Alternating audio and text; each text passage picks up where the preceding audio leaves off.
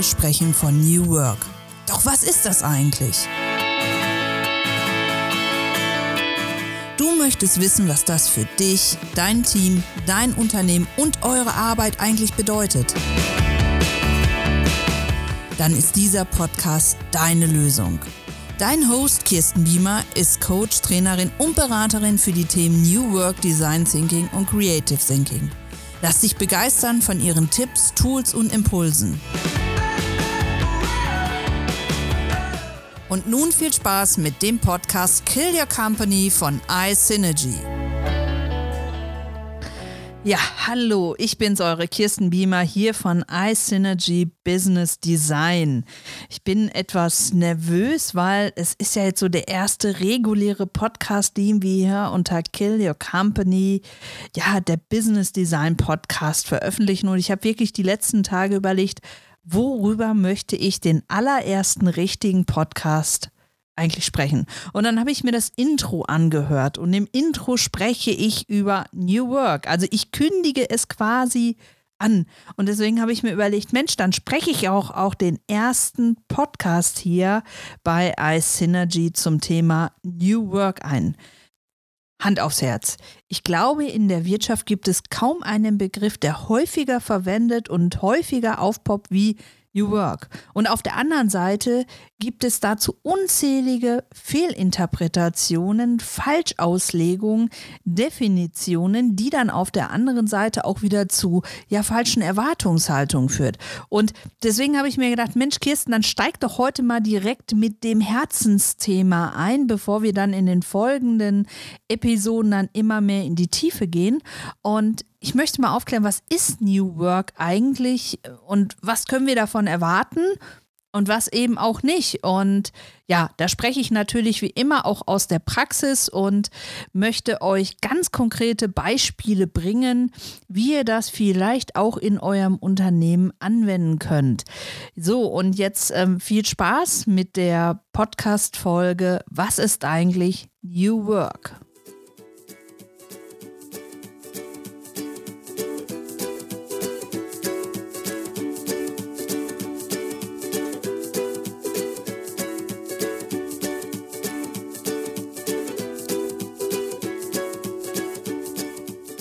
Zur Vorbereitung dieser Folge habe ich mir wirklich mal ein paar Definitionen von New Work angeschaut.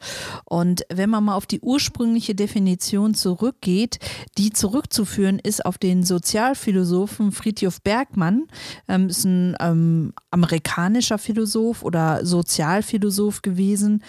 Ähm, der beschreibt damit eigentlich ein neues Verständnis von Arbeit. Das heißt, es ist im Grunde genommen die Konsequenz aus der Globalisierung und Digitalisierung und natürlich, welche Auswirkungen das auf die Arbeitswelt hat.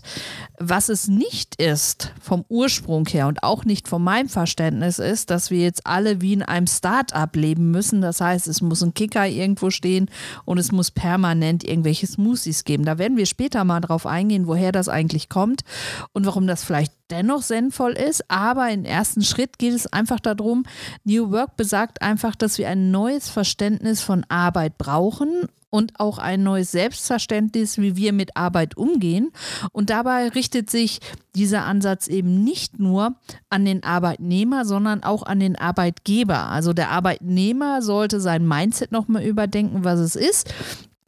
Also was er unter Arbeit versteht und womit er sein Geld verdienen möchte, aber auch der Arbeitgeber muss sich mittlerweile sehr intensiv damit auseinandersetzen, okay, bedienen wir so ein Verständnis von New Work? Und ich bin, das wisst ihr, viel in Unternehmen unterwegs und ich erlebe da gerade im Mittelstand und in kleineren Unternehmen noch ein großes Fragezeichen, ein großes Unverständnis.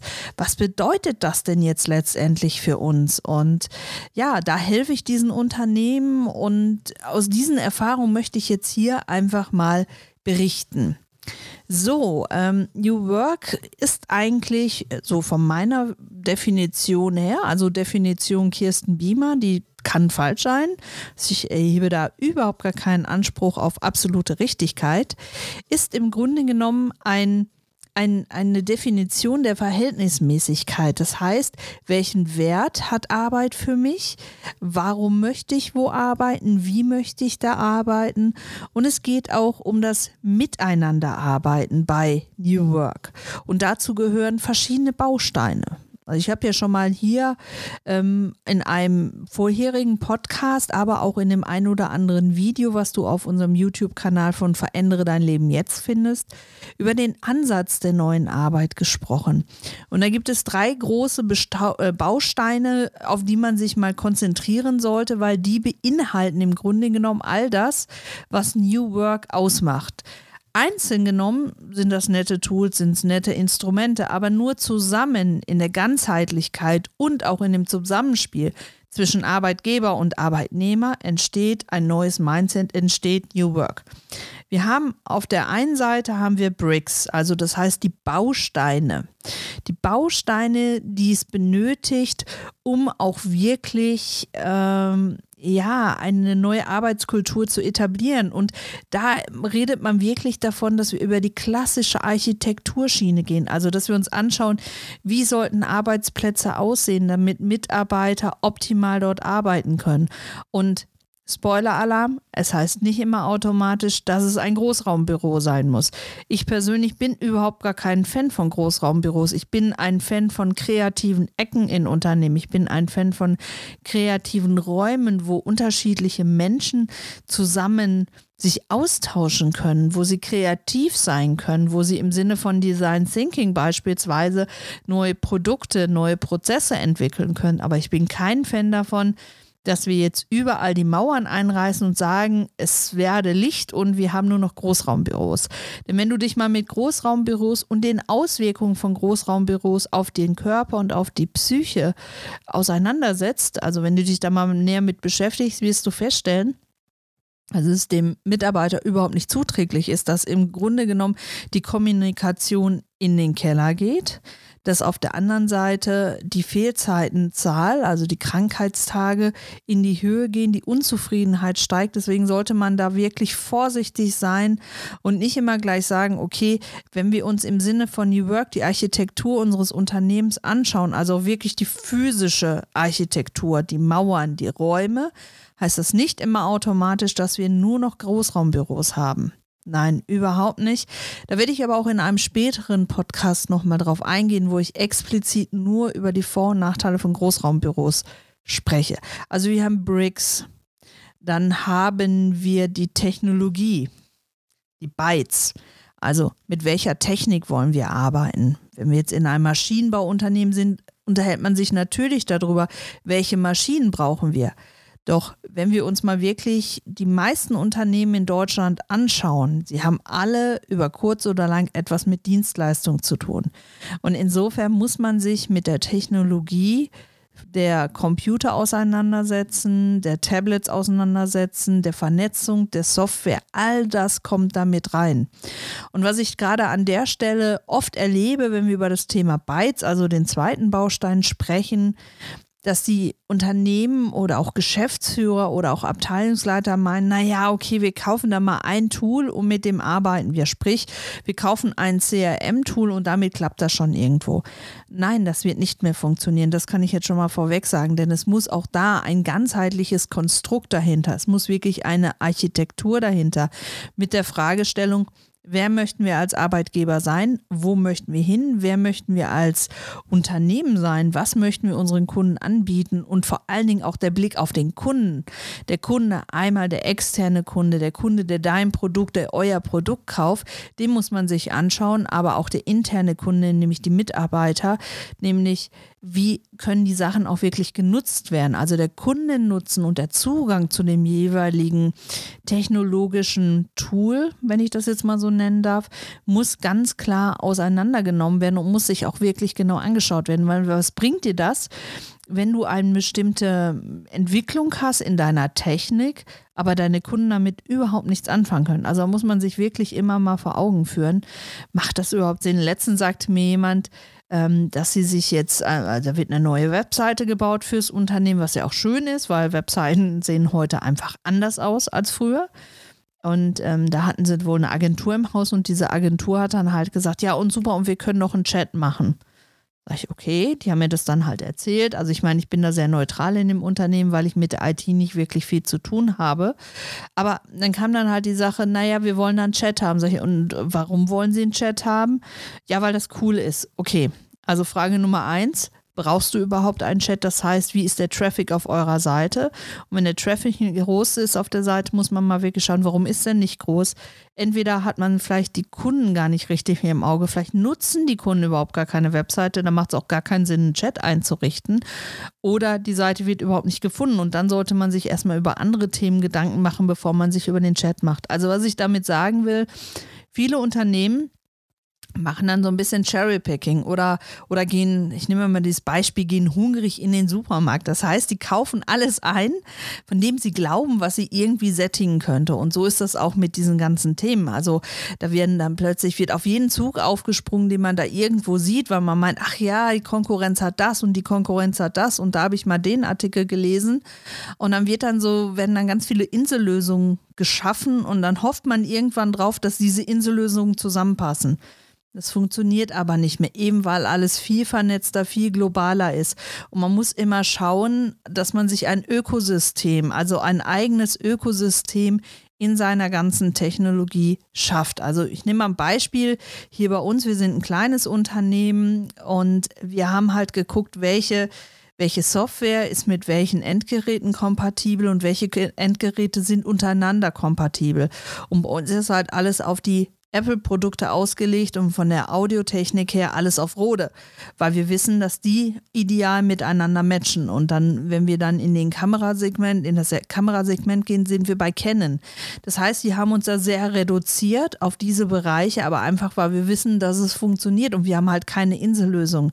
Natürlich hätte man auch jetzt hingehen können und sagen können, ach ja, das nehmen wir von der Firma und das nehmen wir von der Firma und das nehmen wir von der Firma und das von der.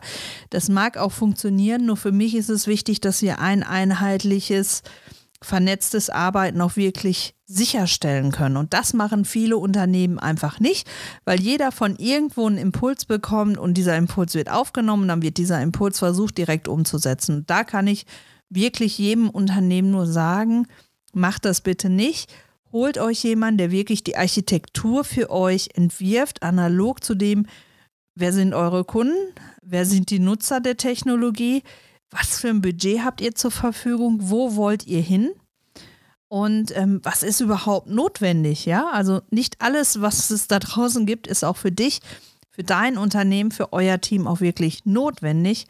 Da sollte man wirklich einen großen Blick drauf werfen. So, und dann kommen wir zu dem dritten Bereich.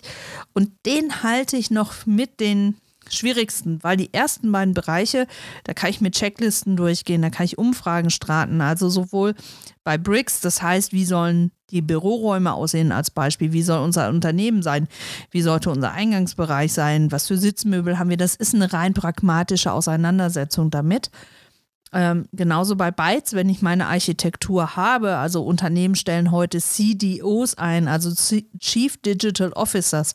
Und diese erarbeiten dann im Grunde genommen mit dem Management, mit der vorhandenen IT-Abteilung und auch vielleicht mit dem einen oder anderen externen Berater, der halt den objektiven Blick von draußen auf das Unternehmen hat, ja wirklich ein Konzept, dass es hinterher wirklich ein, ein einheitliches Bild ist. So, aber jetzt kommen wir, wie gesagt, zu dem dritten Punkt und den halte ich für am sensibelsten, auch am schwierigsten, weil viele Themen in diesem Umfeld überhaupt nicht greifbar sind, nämlich Behavior, also das Verhalten. Da sprechen wir über People Culture, die Mitarbeiterkultur, die Führungskultur, Managementkultur, Ziele, all das, was so diese soften Faktoren von Mitarbeiterführung beinhaltet, das gehört damit rein und das ist mit am schwierigsten. Warum? Naja, da mag es verschiedene Gründe für haben, weil jeder so sein eigenes Menschenbild hat und man versuchen muss, da das irgendwie übereinander zu bringen.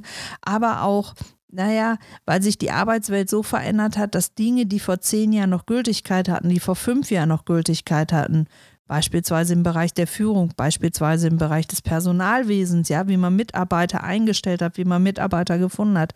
All das verändert sich gerade radikal und zwar viel, viel schneller, als viele Mitarbeiter, viele Führungskräfte in Unternehmen das wirklich wahrhaben wollen.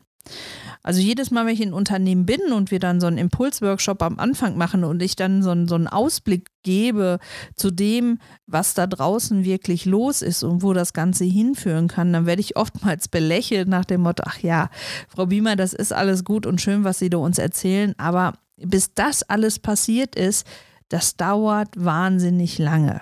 Und da muss ich sagen, halt, stopp, das ist eben nicht mehr so. Ja, also dass wir können uns heute nicht mehr darauf verlassen, dass Entwicklungen erst in fünf, in zehn, in 15, in 20 Jahren oder noch später eintreten werden. Nein, unsere Zeit ist so wahnsinnig schnell. Das heißt, gerade das Management-Team muss sich immer mehr damit auseinandersetzen. Wer möchten wir als Unternehmen sein? Wo möchten wir hin? Was möchten wir für Mitarbeiter haben, was für Spielregeln haben wir. Und obwohl alles dann hinterher relativ locker und, und easy wirken sollte, ist das eine Menge, Menge Vorarbeit. Und ich möchte jetzt mal ein Beispiel aus einem ganz anderen Bereich bringen, wie schnell Dinge sich entwickeln können. Damit ihr ein Gefühl dafür bekommt, dass man eben nicht mehr sagen kann, na, das schieben wir auf irgendwann.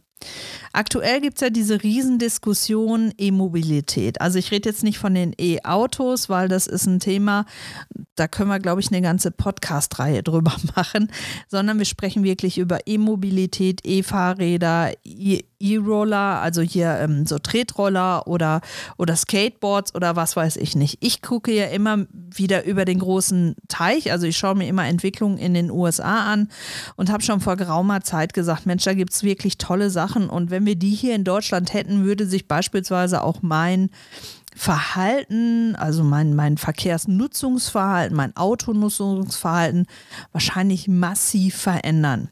So, und jedes Mal, wenn man ein bisschen mehr in die Tiefe reingegangen ist, dann hieß es dann, naja, aber die Gesetzgebung in Deutschland gibt das einfach noch nicht her und dafür haben wir noch keine Regelung etc. pp.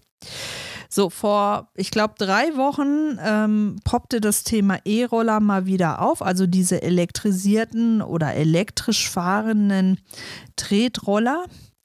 Ähm, und ähm, es poppte vor drei Wochen nochmal wieder auf, weil man sich ja überlegen sollte, ob das nicht dann doch eine Alternative ist. Dann habe ich unseren Bundesverkehrsminister bei einer Pressekonferenz gesehen, der gesagt hat, hey, wir wollen da wirklich was auf den, auf den Markt bringen und wir möchten da auch schnell mit sein. Und vor zwei Tagen habe ich dann ähm, gehört, dass es jetzt diese Vorlage gibt, die muss jetzt noch durch den Bundesrat, dass es ein Gesetzgebungsverfahren gibt, unter welchen Umständen diese Roller wie, von wem und wo genutzt werden können.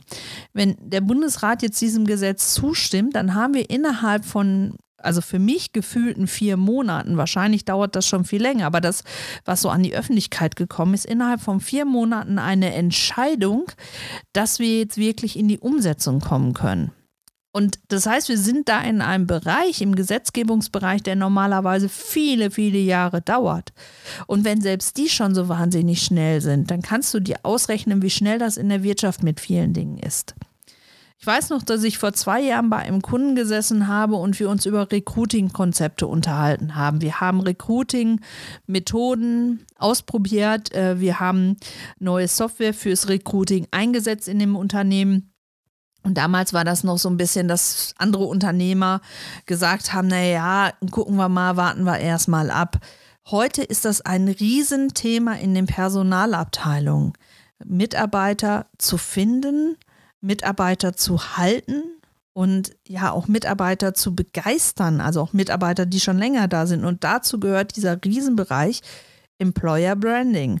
Das ist etwas, äh, wo, wo heute kein Unternehmer mehr drumherum kommt.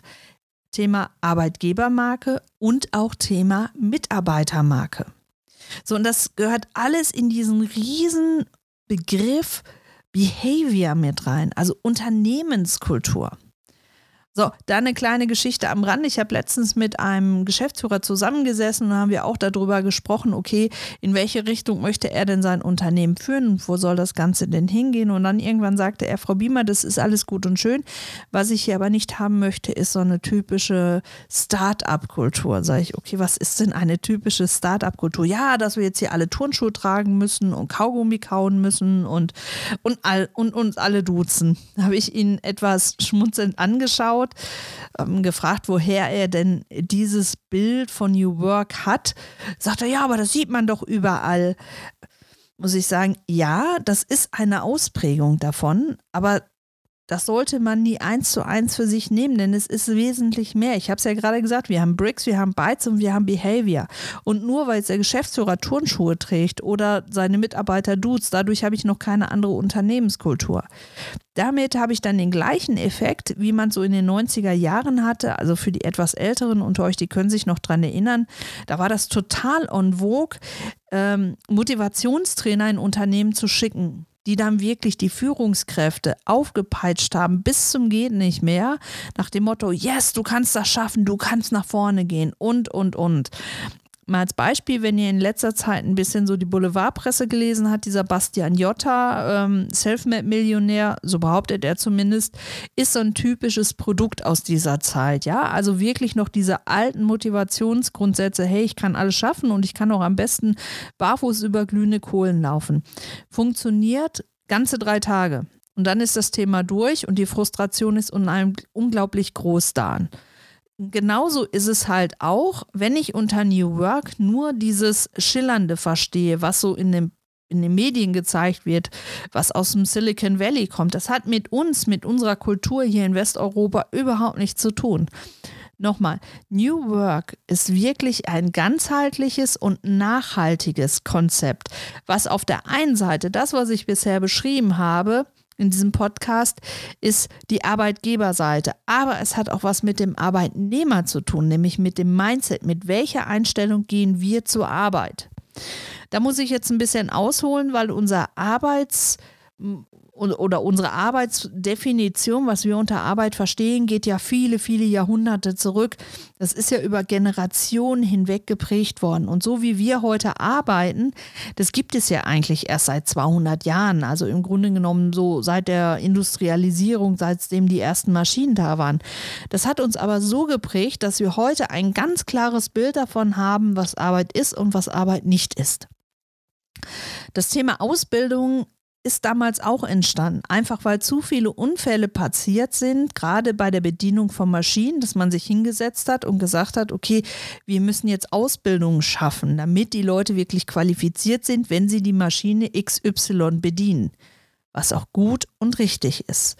Nur heute entwickelt sich der Arbeitsmarkt und auch die Jobprofile so wahnsinnig schnell, dass die Ausbildung überhaupt nicht hinterherkommen. Und selbst wenn ich eine Ausbildung mache, es mich nicht dadurch automatisch qualifiziert, bestimmte Dinge zu machen. Insofern muss sich unser Verständnis von Arbeit wirklich grundlegend ändern. Auch da möchte ich ein Beispiel bringen, aber jetzt mal aus der Sicht einer Führungskraft. Ich habe letztens mit einer Führungskraft einen potenziellen Kandidaten diskutiert. Und dann schaute er sich so den Lebenslauf durch und blätterte dann zurück und sagte, Mensch, hier aber vor 30 Jahren, der hat ja die und die Ausbildung gemacht, der kann das ja gar nicht heute. Sag ich, okay, was hat er die letzten 30 Jahre gemacht? Ja, da war er Führungskraft. Sag ich, okay, und jetzt sagen Sie mir, weil er vor 30 Jahren eine andere Ausbildung gemacht hat, kann er heute keine Führungsaufgabe annehmen, obwohl er die letzten 30 Jahre nichts anderes gemacht hat. Und an dieser Aussage ist ein Paradebeispiel dafür, wie wir noch verhaftet sind in dem, was wir mal gelernt haben, das ist auch das Einzige, was wir können. Das ist aber ein Glaubenssatz, das ist Quatsch. Und jeder, der sich mal mit sich selber auseinandersetzt oder jeder, der sich mal mit dem Arbeitsmarkt auseinandersetzt, weiß das auch. Das ist ja jetzt hier nichts Neues, was ich erzähle. Nur wir müssen innerhalb von New Work uns ganz neu mit diesem Thema beschäftigen. Personalauswahlgespräche schon heute und in der Zukunft noch mehr werden sich mehr darauf konzentrieren, ob derjenige in ein Unternehmen passt und ob er bestimmte Kompetenzen mitbringt. Nicht Fachkompetenzen, sondern persönliche Kompetenzen.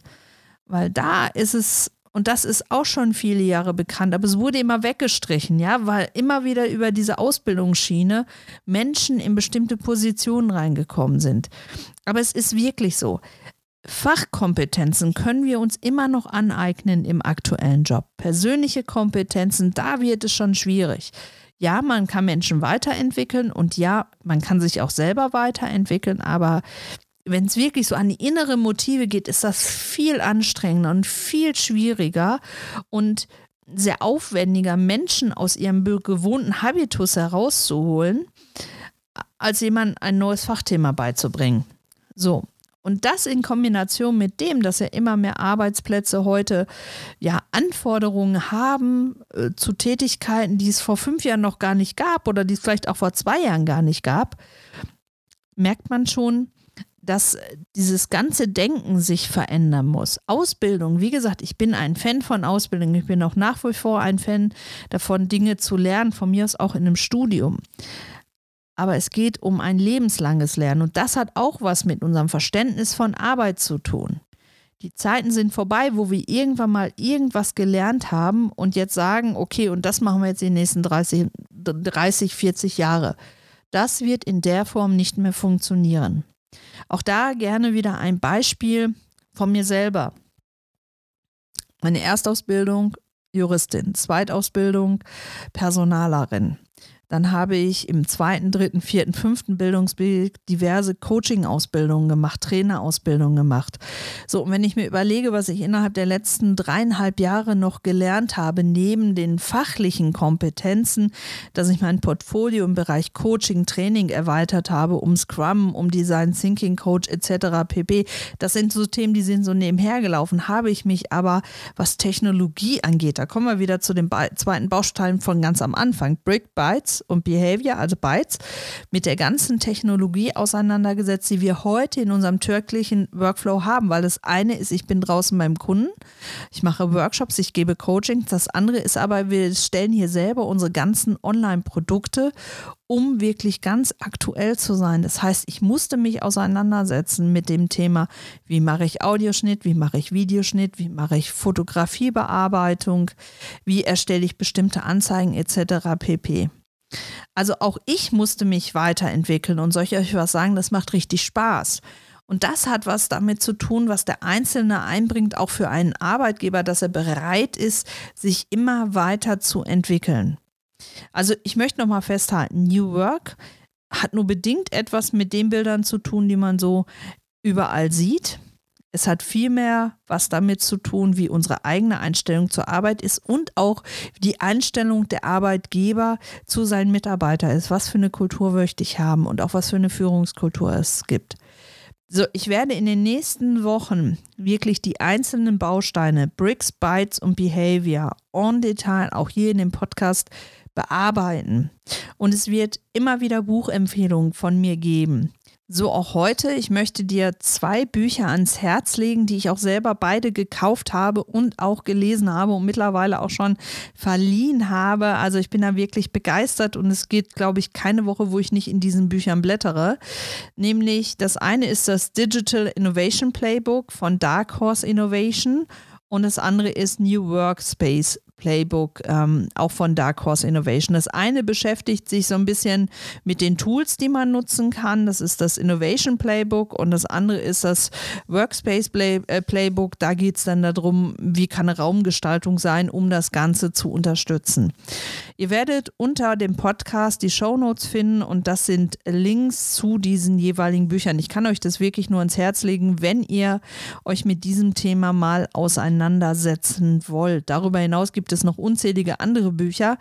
Die werde ich nach und nach auch hier mal besprechen. Und wenn du jetzt sagst, hey, wir haben da Interesse dran, wir würden gerne mal mit unserem Team oder ich würde gerne mal mit meinem Team ein bisschen mehr in das Thema einsteigen, vielleicht auch mal so einen Schnupperkurs, was ist denn überhaupt Design Thinking, äh, wie kann ich damit bestimmte Sachen ähm, bearbeiten oder ich möchte wirklich ein Produkt mit Design Thinking ähm, entwickeln, dann komm doch mal auf unsere Seite www.isynergy.de. Dort äh, bieten wir schon vorkonstruierte oder konzeptionierte Workshops an, aber auch die Möglichkeit, einen ganz individuellen Workshop für dich, für dein Team ja neu aufzusetzen. Also komm doch mal wirklich auf unsere Seite www.isynergy.de vorbei und ähm, dann werden wir schon die richtige Lösung für dich haben. Und wenn ihr jetzt zum Beispiel schon so weit seid und sagt, hey, super, wir arbeiten schon mit diesen neuen Techniken, aber ehrlich gesagt, uns fehlen immer so die Möglichkeiten, mal schnell nach einem Post-it zu greifen, die richtigen Stifte zu haben, etc. pp. Auch dafür haben wir eine Lösung auf isynergy.de, nämlich wir haben äh, Kreativboxen für unterschiedliche Anlässe. Da kannst du mal vorbeischauen. Da gibt es dann eine Box, äh, wo das Material für Prototyping drin ist. Da gibt es eine Box, da ist dann Material für Brainstorming drin, eine für den kompletten Design Thinking Prozess Prozess. Also schau einfach mal vorbei. Und ich freue mich auf jeden Fall auf die Reihe, die ich jetzt hier mit ins Leben rufe, indem ich wirklich mal en Detail in die Tiefe gehe, was New Work dann eigentlich bedeutet und was man davon erwarten kann. Und auch bei diesem Podcast freue ich mich über Kommentare, über Feedback, über Fragen. Gerne hier ähm, über unsere Facebook-Seite, wo wir es hinterher auch mit linken oder auch über den YouTube-Kanal oder eine E-Mail an kirsten.isynergy.de. Freue ich mich auf jeden Fall drauf und ähm, jetzt sage ich eine schöne Arbeitswoche, eine erfolgreiche Arbeitswoche und sage bis bald zu einer neuen Folge von Kill Your Company. Tschüss, deine Kirsten Biemer.